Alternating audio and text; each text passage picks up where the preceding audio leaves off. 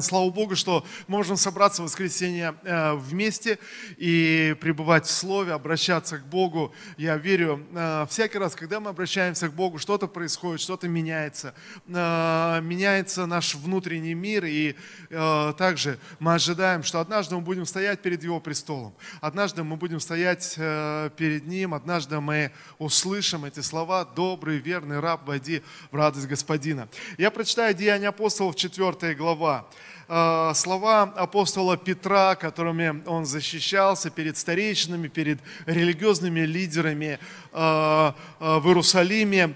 И вот эти слова, слова апостола Петра, которые он произнес, 12 стих, Итак, заканчивая свою речь, апостол Петр подытоживает то, что он понял, общаясь с Иисусом, то, что он открыл для себя, соприкоснувшись с Спасителем. Может быть, то, что было непонятно для религиозных лидеров во времена апостолов, но он говорит, 12 стих, «Ни в ком другом я читаю новый русский перевод, ни в ком другом спасения нет, потому что не дано людям никакого другого имени под небом, которым надлежало бы нам спастись, говорит Петр. Э, знаете, э, Петр подводит некий итог этих всех э, споров и того, что происходило вокруг Христа, вокруг этой проповеди апостолов. Он говорит, послушайте, нет в мире, не просто, знаете, в какой-то культуре, в какой-то одной религии, нет в мире никакого другого имени. Нет в мире никаких других человеческих заслуг,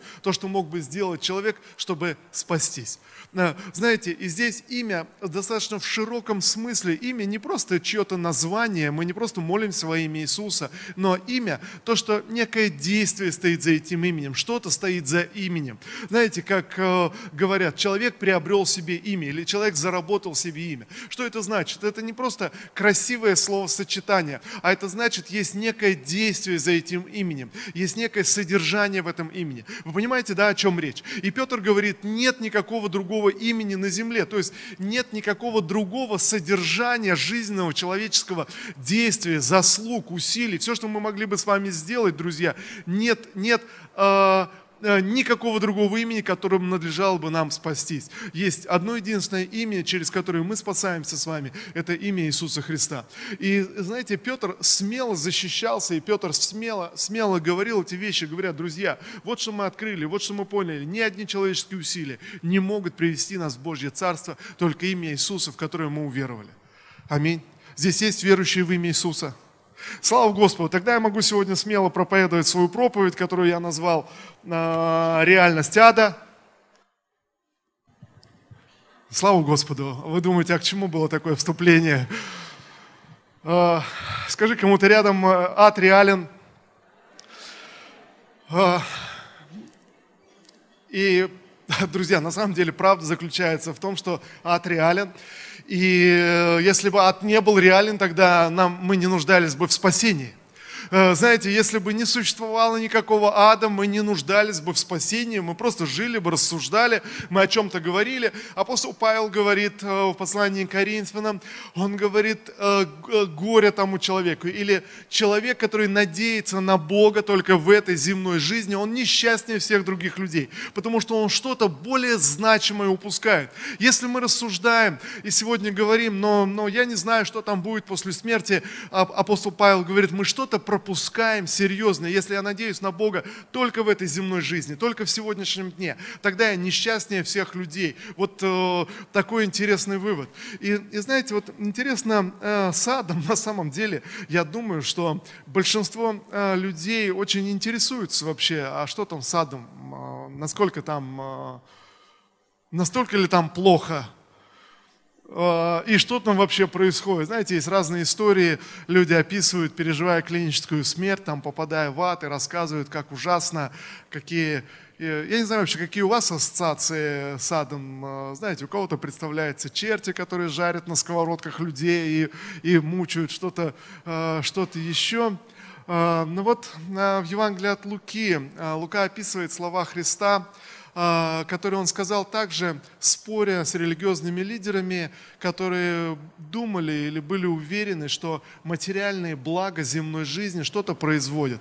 И всякий раз, когда Иисус говорил, это Евангелие от Луки, 16 а, глава, написано, Иисус споря с ними, объясняя, что материальные блага не играют решающей роли в нашей жизни, он рассказал им следующую историю. А, жило два человека, один был богатый, жил, жил жизнью полноценной, радовался, а другой был нищий, который лежал у его ворот и просил просил милостыни, и, судя по всему, из этой истории со стола этого богача что-то перепадало этому нищему, так он и питался. Прошло время, э, говорит Иисус, умер, умер этот богатый человек, и умер э, этот нищий, которого звали, э, звали Лазарь. И вот богатый попал в ад, и а, а этот нищий попал на лона Авраамова. И вот тогда Иисус описывает или представляет эту картину, он говорит, и вот этот богатый человек, а, будучи в аду, мучаясь и терзаясь э, вот в своих мучениях от, от жажды, он увидел Авраама на а, лоне Авраама вместе, вместе с этим а, некогда нищим Лазарем.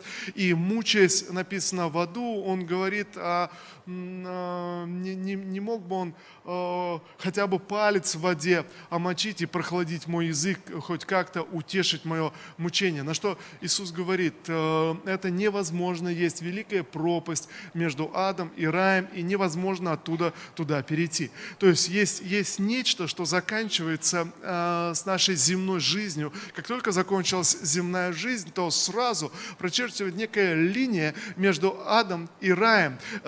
Нет средины, то есть нету, знаете, такого ну, ну надо посмотреть, надо взвесить. Нет, нет серых тонов, есть, есть только спасенные и не спасенные. Иисус об этом говорит снова и снова во всех своих э, притчах, всякий раз говоря о небесах. Э, речь идет о том, что э, э, существует принципиальное разделение. И нет такого, знаете, срединного подвисшего состояния. Есть либо человек отправляется, отправляется в рай, либо человек оказывается в аду. И вот э, Иисус дальше описывает эту историю. Э, мы дальше, я рассказываю из Евангелия от Луки, 16 главы. А, а, знаете, и дальше тогда Иисус говорит, вот что говорит этот богач.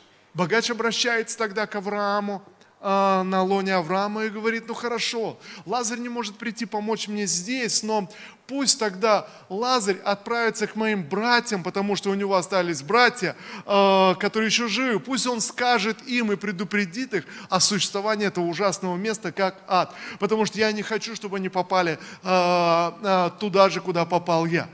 И, и вот интересный ответ, на что, на что он получает ответ – Давайте мы прочитаем это в Священном Писании.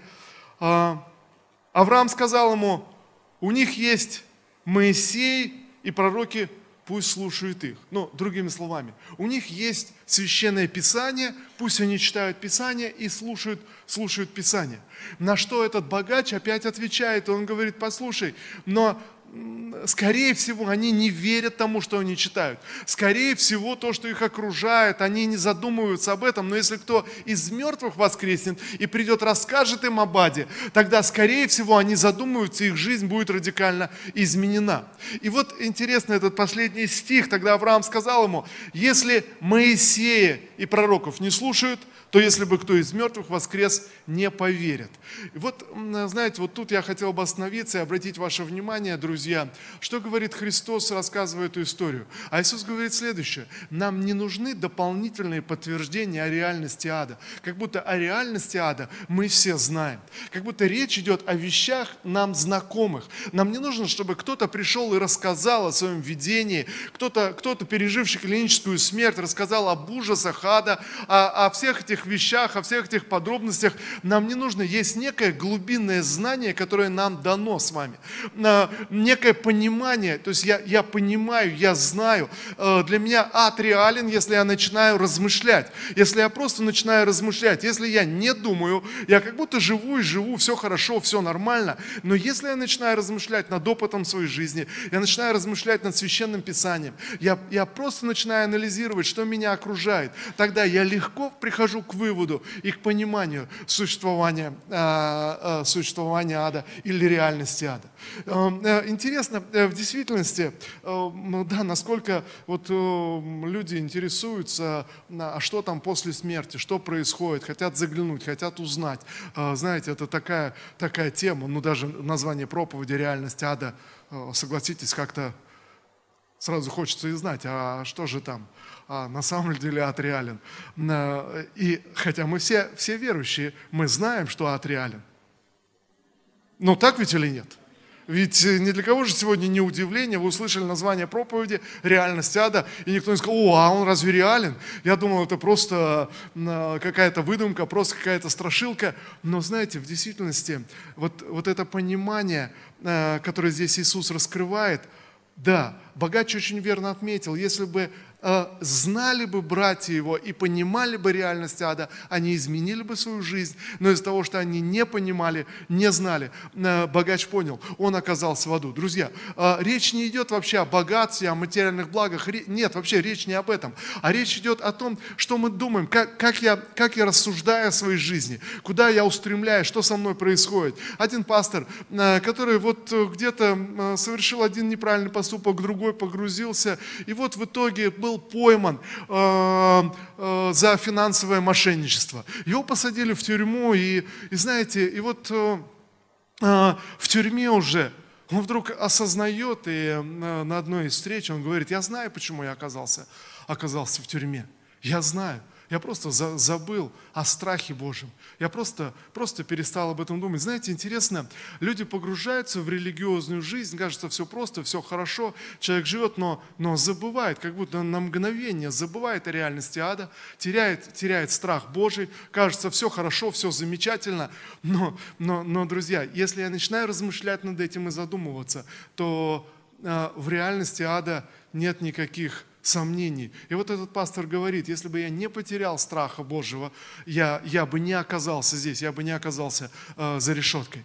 Но, но тогда вопрос, а интересно, что, что уводит людей, что, что, что сбивает людей э, куда-то вот э, э в сторону, и э, почему, почему мы теряем это, это внутри основания. Я прочитаю еще одно местописание, послание к римлянам, э, мы откроем, я буду читать э, из нового русского перевода, послание к римлянам, первая глава. Э, давайте мы откроем.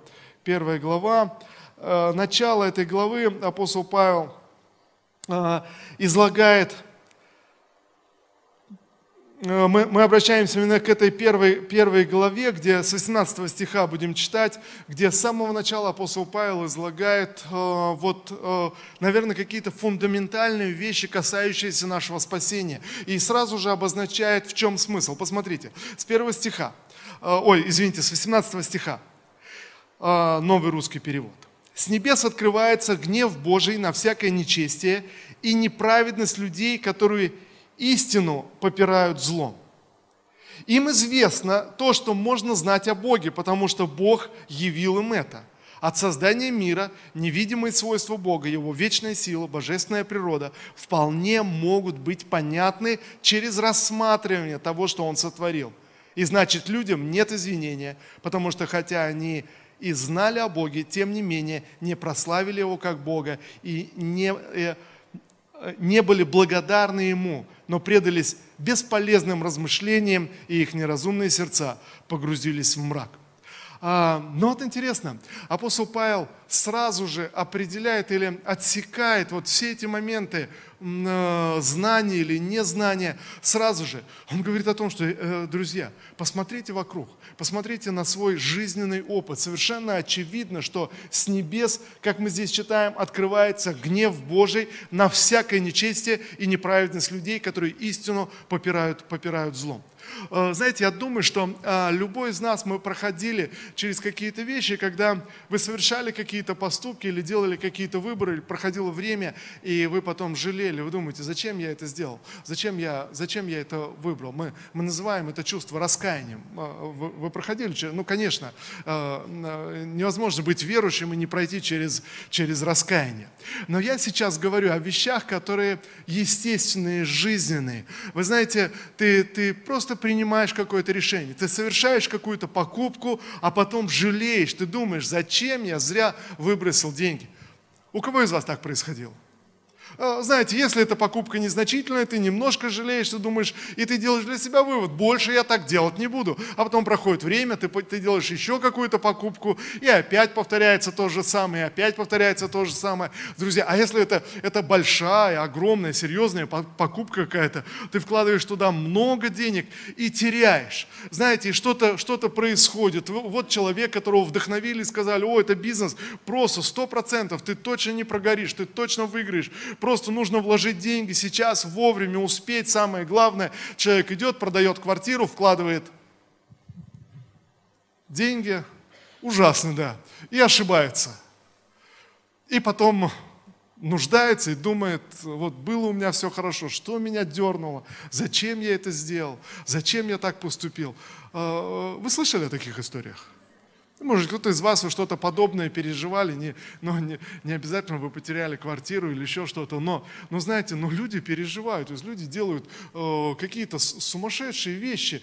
Э, я вспоминаю, когда э, э, этот фонд был МММ, э, многие вложили деньги, потеряли, а потом э, время прошло, э, отсидел человек в тюрьме э, за этот МММ, вышел и снова начал то же самое – и, и знаете, я, я, я вдруг в одной церкви э, встретился, и братья там кучу денег вложили и опять потеряли.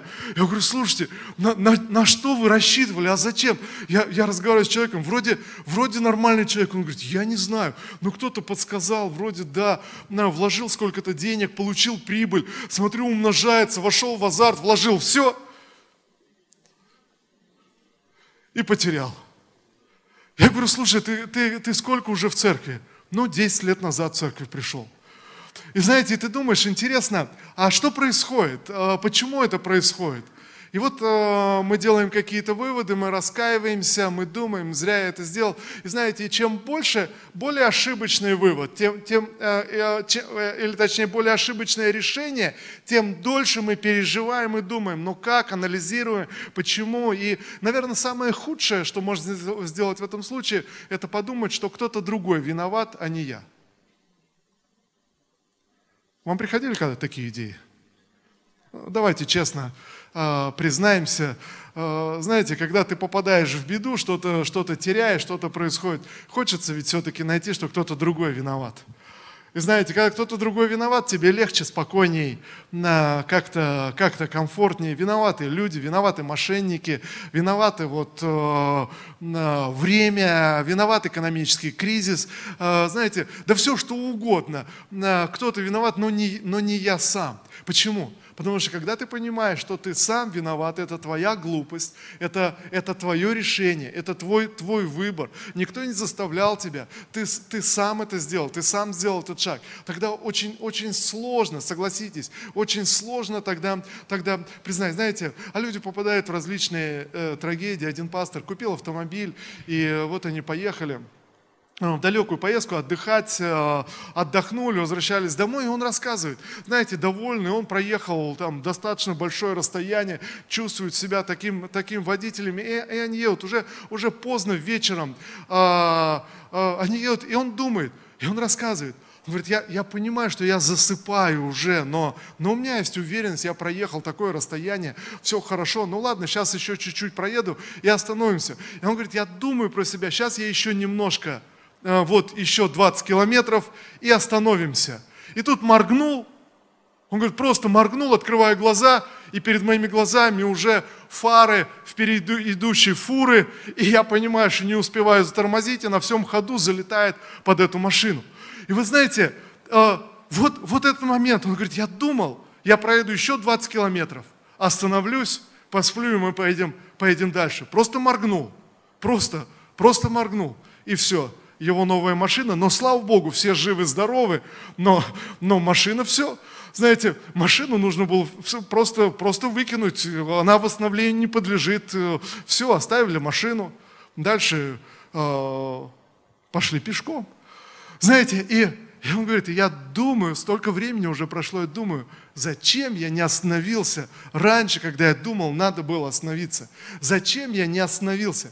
И знаете, я, я увидел, что эти вопросы, они возникают в сердцах людей. Они возникают в наших сердцах, когда мы делаем ошибки, когда мы делаем серьезные ошибки. Зачем я не сделал это? Зачем я, а, почему я не поступил так? Почему я не сделал так? Знаете, внутри есть мучение. И, конечно, когда ты можешь сказать, что кто-то виноват тебе – и ты можешь сказать, зачем вообще эти фуры ездят так медленно по дорогам и по ночам?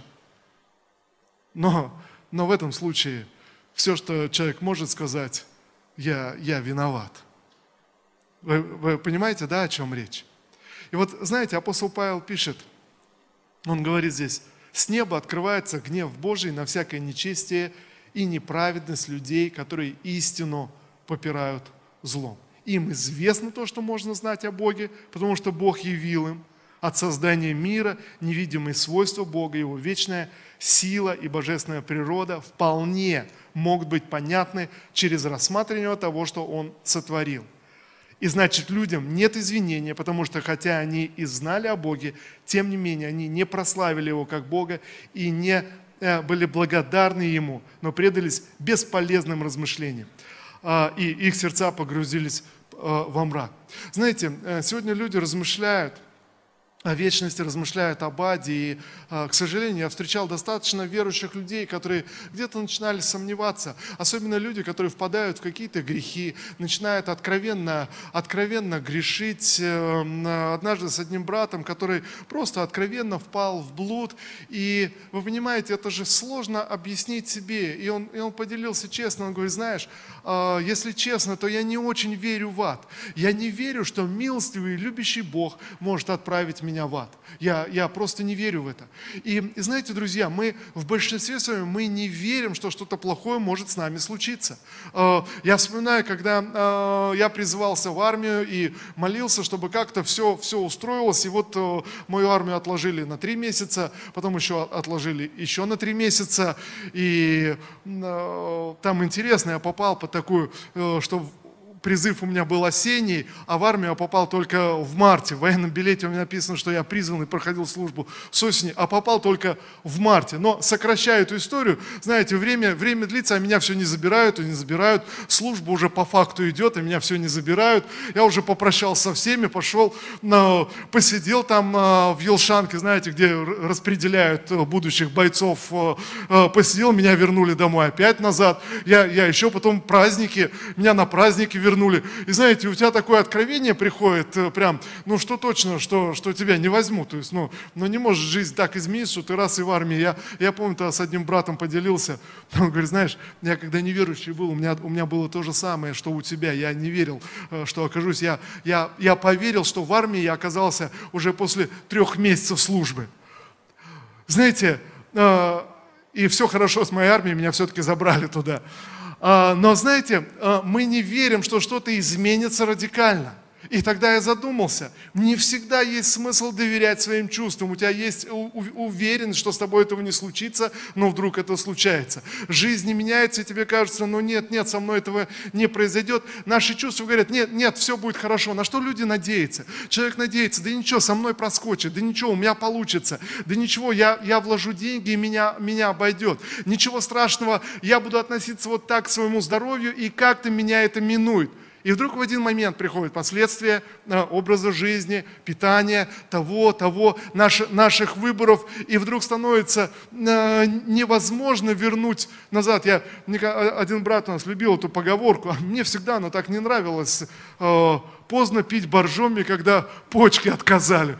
Знаете, такая безысходность веет, ты, ты пытаешься что-то изменить в своей жизни, начать пить чистую воду, пользоваться фильтром, еще что-то, а тебе вот такую поговорку. Знаете, какой-то безысходностью веет, мы, мы не очень, нам не очень нравятся такие поговорки. на, так ведь или нет? Мы всегда надеемся на лучший исход. И вот что происходит, что в жизни, в нашей реальной жизни э, всегда возможен лучший исход. В самой худшей трагедии ты все равно надеешься, все равно что-то может измениться, все равно что-то что может, может произойти, все равно можно взяться за свое здоровье в конце концов, да в конце концов просто ходить каждую неделю в комнаты исцеления и молиться. Аминь. И начать пить чистую воду или еще что-то поменять, поменять в своей жизни. Всегда можно что-то поменять. Но посмотрите, апостол Павел говорит, мы видим, наблюдая за жизнью, за своим опытом жизни, мы видим, что всегда, когда ты поступаешь неправильно, когда ты живешь неправильно, рано или поздно, может быть, один раз обошлось, другой раз обошлось, но рано или поздно ты получаешь возмездие за свое заблуждение. Ты получаешь обязательно результат своего заблуждения, независимо от того, добрый ты или злой какой ты, рано или поздно приходит результат. Вы понимаете, да? И вдруг в этот момент ты начинаешь думать, зачем я так сделал? Вдруг приходит раскаяние. Вдруг в этот момент ты начинаешь задумываться, зачем? Почему я не остановился? Почему я, я, я, я не сказал стоп? Почему я не... Что-то внутри же побуждало, что-то внутри же говорит – и вот посмотрите, вот этот голос, некоторый внутренний голос, что-то внутри подсказывает каждому живущему человеку на земле, что он даст отчет за свою жизнь. Каждый человек чувствует внутри себя, можно отгонять эту мысль, но каждый уверен, что есть вечность, есть нечто более, нечто большее, как э, Достоевский описывает эту ситуацию, барин умирает, собрались собрались э, э, слуги, собрались все, что-то говорят, о чем-то о чем-то рассуждают. И, и, знаете, пытаются утешать, пытаются, пытаются что-то говорить, и, но одна мысль у него, да я все понимаю, одна мысль, что прожил зря – вы знаете, то есть вот, вот эта мысль вдруг становится понятна. И вот люди собираются, собираются на, на похороны, вот люди на, размышляют об этом. И послушайте, посмотрите, интересный этот уникальный, удивительный феномен, на, который изучают психологи, социологи, социальная философия. Почему большинство людей привлекают различные трагедии, беды, пожары, аварии, люди собираются и глазеют. Вы обращали на это внимание? А что они хотят увидеть? Или о чем, о чем они в это время думают? Люди, собравшиеся вокруг какой-то трагедии.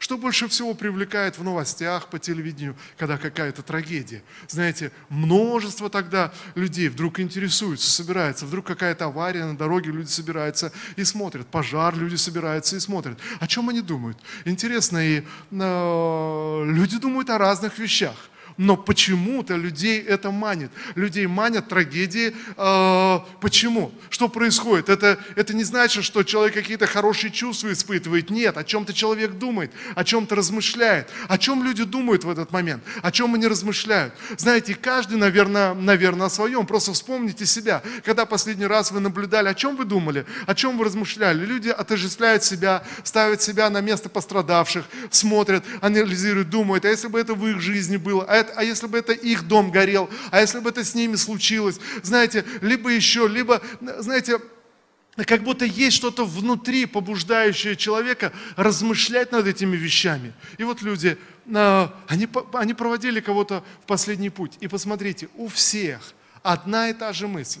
Этот человек не мог просто так уйти из жизни. Он не мог просто так умереть. Он не мог просто так, так исчезнуть. Нет, нет, это не может быть. Он, у всех есть твердое знание, что жизнь со смертью не прекращается. У, у всех есть твердая уверенность. Люди выходят, отмахиваются от этого, и каждый продолжает жить той же жизнью, которой, которой жил. Люди наблюдают э, на трагедии, смотрят, размышляют о чем-то, потом отходят, отмахиваются и думают, ну со мной этого не случилось. Ладно, ничего страшного страшного, со мной этого, со мной этого не произойдет, и двигаются, и идут дальше. Но, друзья, но правда заключается в том, что всякий человек, который живет неправильно, поступает неправильно, руководствуется неправильными ориентирами, выборами, в конце концов оказывается в беде. В конце концов оказывается, знаете, в сложной, в сложной ситуации, в конце концов, знаете, вдруг что-то происходит, что невозможно назад вернуть. Ты не, ты не можешь, сколько бы ты ни раскаивался, некоторые вещи ты не можешь вернуть назад.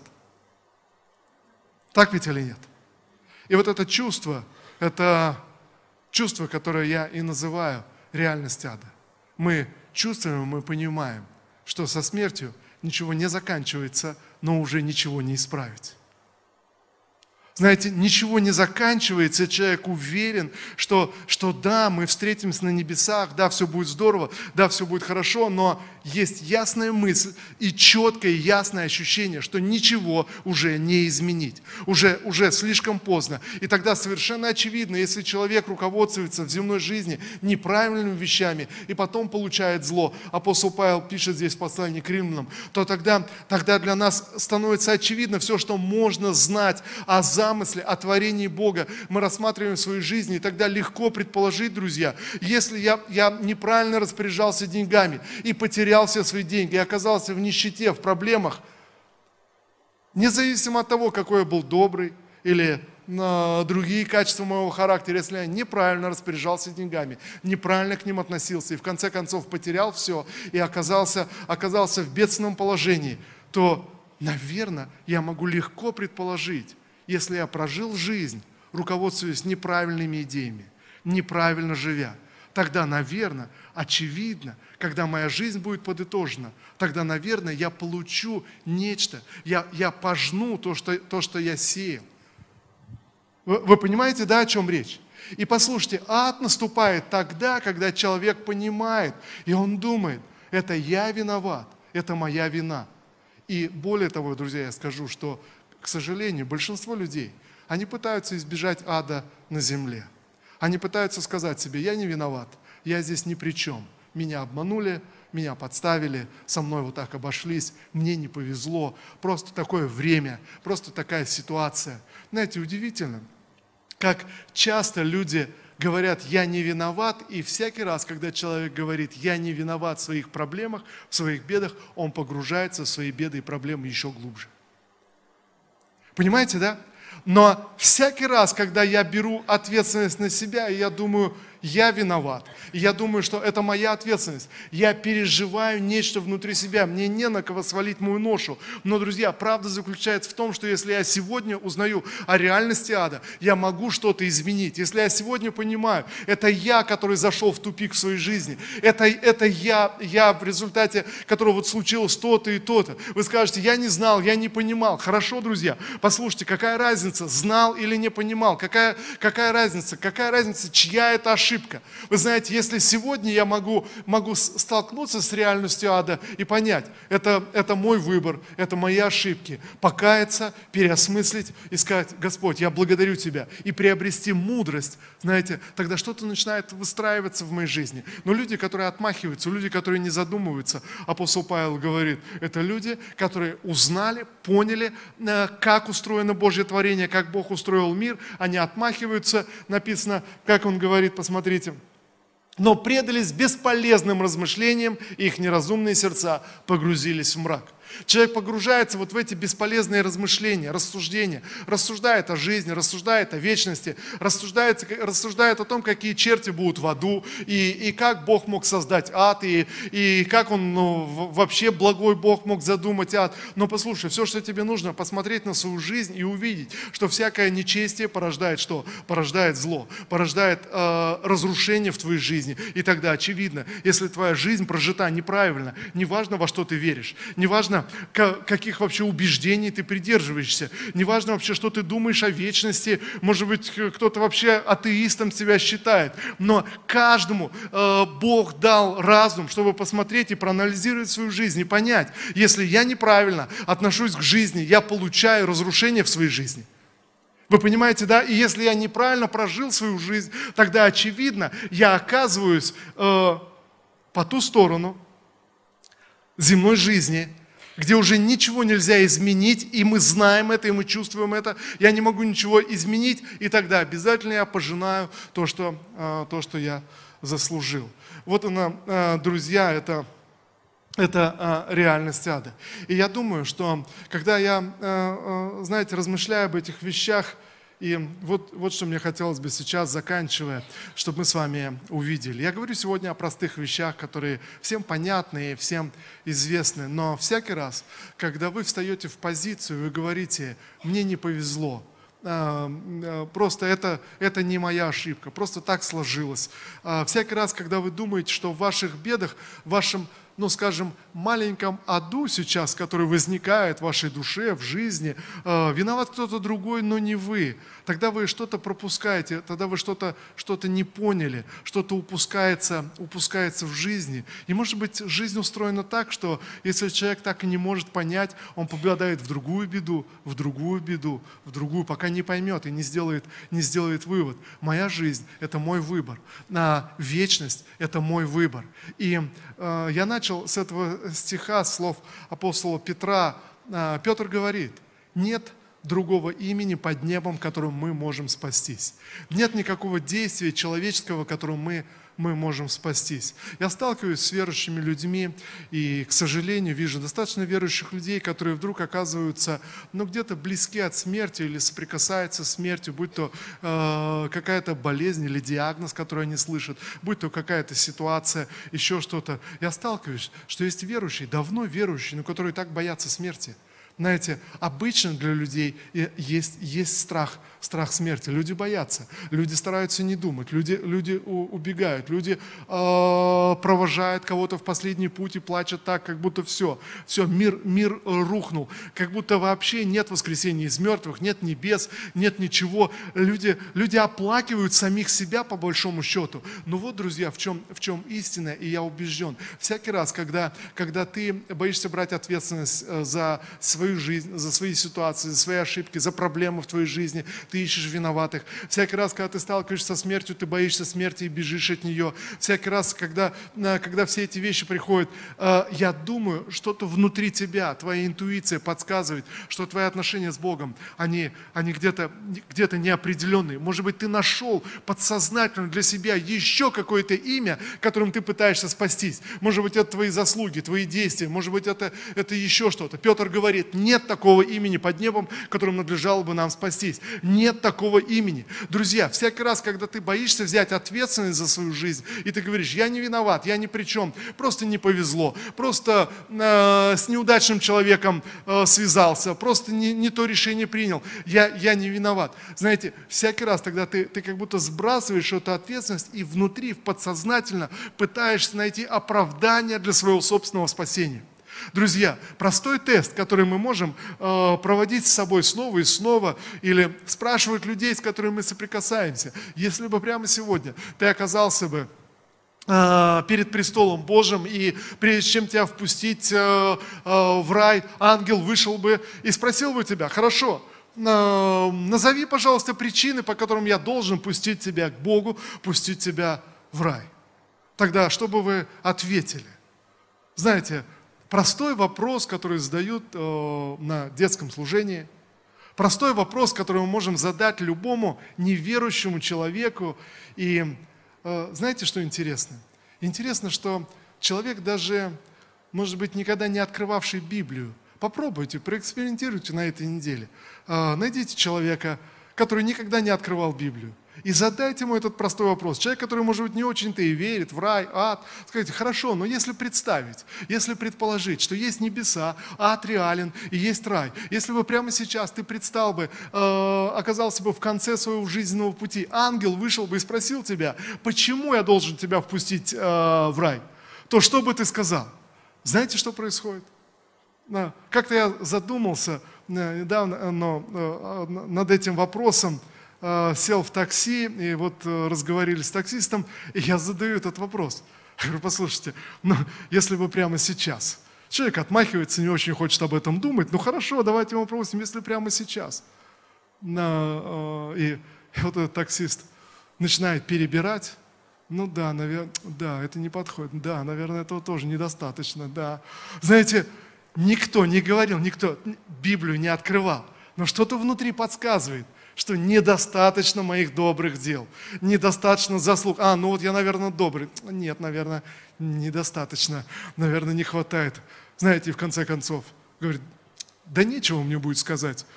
Знаете, я, друзья, я думаю, что сегодня, если мы этот вопрос задаем себе, верующим, и спрашиваем, хорошо, когда я приду на небо, что я, что я скажу, если меня, меня вдруг ангел выйдет и спросит, хорошо, я готов тебя впустить в рай, Назови причину. Ну, ты же не скажешь, что я каждое воскресенье ходил в церковь. Ну, не, нет же. Ты же не скажешь, что я, я денег много жертвовал, и у нас такие замечательные проекты были в церкви, и мы, мы вместе вот делали. Ну, нет, нет же, наверное. Ну, ты же не скажешь, я всю жизнь молился. Хотя хочется, наверное. Вы понимаете, мы же, мы же не скажем, ну, я таким добрым всегда был. Что-то внутри тебя подсказывает, этого недостаточно, этого мало. Быть добрым, ходить в церковь, этого недостаточно. Ты скажешь, ну я, я людей не обижал, а что-то внутри тебя подсказывает. Ведь этого недостаточно. Просто никого не обижать. И когда ты смотришь, думаешь, ну вообще-то я неплохой человек, но, но вдруг ты понимаешь, да всегда есть. И что-то внутри тебя подсказывает, знаете, как Иов сказал, если Бог захочет, то Он и в ангелах своих найдет недостаток, тем более в человеке, живущем на земле. Понимаете, да, о чем речь? И тогда ты, ты вдруг приходишь к истине, что нет другого имени под небом, которым надлежало бы нам спастись. Друзья, нет другого имени. Мы начинаем колебаться, мы задумываемся о реальности ада, мы, мы начинаем где-то отмахиваться, мы, мы, мы боимся взять вину за результат своей жизни, за то, что произошло в твоей семье, в, в твоих финансах, с твоей жизнью, с твоими отношениями. Мы боимся Почему? Потому что мы, ну как, я, я почувствую себя виноватым. Ну знаете, нужно взять на себя ответственность, нужно признать себя виновным, поднять свои руки Господу и сказать, Иисус, нет другого имени под небом, которым надлежалось бы мне спастись. Спасибо, Господь, что я узнал реальность ада здесь на земле, а не после смерти. Спасибо, Господь, что здесь я узнал, что такое раскаяние и что такое, эх, зря я это сделал, эх, зря я выбрал этот путь, зря я так поступил. Знаете, когда ты поднимаешь руки к небу, и ты понимаешь, Господь, спасибо тебе, ты мое спасение, ты спасаешь меня по своей милости. Друзья, и все, что может лишить тебя этой привилегии, только это самоуверенность, когда ты начинаешь полагаться на свои заслуги, на свои какие-то э, добрые дела. И, конечно, можно было бы об этом продолжать, об этом все послание к римлянам. Мы прочитали с вами только первую главу. Я вдохновляю вас. Перечитайте еще раз послание к римлянам, как дальше апостол Павел объясняет, означает ли это, что теперь можно грешить и жить как угодно, если на спасение влияет только имя Иисуса. Все об этом в послании к римлянам. Друзья, но истина остается сегодня истиной. Когда ты сталкиваешься сталкиваешься с реальностью ада на земле, ты должен помнить для себя слова Священного Писания. Есть только одно имя, которым ты можешь спастись, имя Иисуса Христа. Есть только одна жертва, жертва Иисуса Христа. Есть только одни заслуги, которые сделал Иисус на кресте. И все, что меня спасает сегодня, все, почему ангел должен пропустить меня в Царство Небесное, знаете, что это? Ничего во мне, просто жертва Иисуса. Мы говорим, ангел, ты должен пропустить меня – потому что Иисус Христос умер за меня на кресте. И знаете, если ангел задаст тебе второй вопрос на засыпку, скажет, ну хорошо, а ты для этого что сделал? То ты не, поймя, не поймаешься на этот вопрос – ты скажешь, а я ничего не сделал. Потому что Иисус Христос сделал все. Сто процентов сделано за меня. Не 99 процентов. Сто процентов сделано за меня. И Иисус Христос умер за мои грехи. Знаете, попробуйте, поговорите с кем-то. Друзья, это освежит, освежит вашу духовную жизнь. Задайте кому-то вопрос на этой неделе. Кому-то, кто никогда не открывал Библию. Кому-то, кто не очень верит в Бога. Кому-то, кто не живет христианской жизнью. Почему Бог должен впустить тебя а, на небеса? Что это? А что мешает стоит тогда прямо сейчас призвать имя Иисуса и сказать, хорошо, Господь Иисус Христос, я верю в Твою жертву, я принимаю Твою жертву, я соглашаюсь с Твоим спасением в моей жизни. Друзья, ничего не мешает нам сделать это. Аминь. Давайте мы встанем все вместе и помолимся. Слава Иисусу! Отец Небесный, Боже, мы молимся сегодня, Господь, и приходим при Твое лицо. Я благодарю Тебя, Господь, что ты даешь нам мудрость, Боже, понимать Твое творение, Твой замысел. Я благодарю Тебя, Господь, что сегодня у нас есть достаточно жизненных переживаний, Господь, чтобы сделать правильные выводы. Боже, во имя Иисуса, я благодарю Тебя, Господь, что сегодня мы можем знать об этой реальности ада. Нам не нужно, Господь, заглядывать туда, в будущее. Нам не нужно, Боже, э, узнавать какие-то особые откровения. Я благодарю Тебя, Господь, что Ты дал нам уже все необходимое. Ты дал нам необходимое знание из наших жизней, Господь, из нашего жизненного опыта. Я благодарю Тебя, Господь. Боже, во имя Иисуса, я прошу Тебя сегодня за каждого из нас, каждого в этом зале, каждого, кто смотрит нас онлайн. Боже, помоги нам, Господь, Боже, примириться с Тобой. Помоги нам, Господь, э, жить и опираться на Твою жертву, Господь Иисус. Боже, сегодня мы признаем пред Твоим лицом, мы признаем, что нет другого имени, которым нам должно спастись. Боже, мы признаем, что нет таких человеческих заслуг, через которые можно было бы спастись, кроме жертвы Иисуса Христа за каждого из нас. Боже, мы благодарим Тебя сегодня за эту вечную жертву Иисуса на кресте. Мы благодарим Тебя, всемогущий Бог, что Ты пришел в этот мир за каждым из нас. Мы благодарим Тебя, всемогущий Бог, Создатель неба и земли, что Ты оставил небеса и пришел в Иисусе Христе за каждым из нас. Спасибо Тебе, что Ты протянул эту руку с неба, Господь, чтобы взять нас и привести в свое Царство. Боже, и сегодня мы доверяем Тебе. Сегодня мы благодарим Тебя. Боже, мы отказываемся оправдываться, мы отказываемся искать оправдания, мы отказываемся обвинять окружающих обстоятельства. Боже, во имя Иисуса мы признаем, Господь, Боже, мы признаем, себя виновными пред Тобою, пред Твоим лицом. Мы признаем себя, Господь, ответственными за то, что происходит в нашей жизни. Господь, и прямо сейчас, Отец, во имя Иисуса Христа, я благодарю Тебя, Боже, что сегодня, Господь, Ты вменяешь жертву Иисуса в нашу праведность. Я благодарю Тебя, Господь, что сегодня Ты смотришь на нас через кровь Иисуса Христа – Спасибо Тебе, Господь, что сегодня мы можем жить праведной жизнью в этом мире через кровь Иисуса и через жертву Иисуса. Я благодарю Тебя, Отец. Боже, да умножится это благословение и да явится это благословение в нашей повседневной жизни. И я молюсь, Господь, Боже, благослови нас. Боже, пошли, Боже, высвободить эту истину для этого мира – я молюсь, Господь, пусть это помазание сойдет на каждого из нас. Боже, во имя Иисуса. Господь, чтобы говорить о имени Твоем с людьми, с которыми мы соприкасаемся. Отец, во имя Иисуса я прошу Тебя, пусть это сверхъестественное дерзновение придет, свидетельствовать и говорить о имени Твоем. Боже, да уйдет всякий страх, да уйдет всякое смущение во имя Иисуса. Я прошу Тебя, Господь, Боже, да придет это помазание с неба, Господь, и дерзновение, чтобы говорить людям, которые не знают о Твоем имени, Боже, говорить эту истину во имя Иисуса Христа. Спасибо Тебе, Отец. Да будет имя Твое благословенно, и да будет имя Твое прославлено во имя Господа Иисуса Христа. Аминь. Аминь. Слава Иисусу. Я верю, что вы получили сегодня что-то для себя. И я прочитаю еще раз Деяния апостолов, 4 э, глава, 12 стих, э, слова апостола Петра.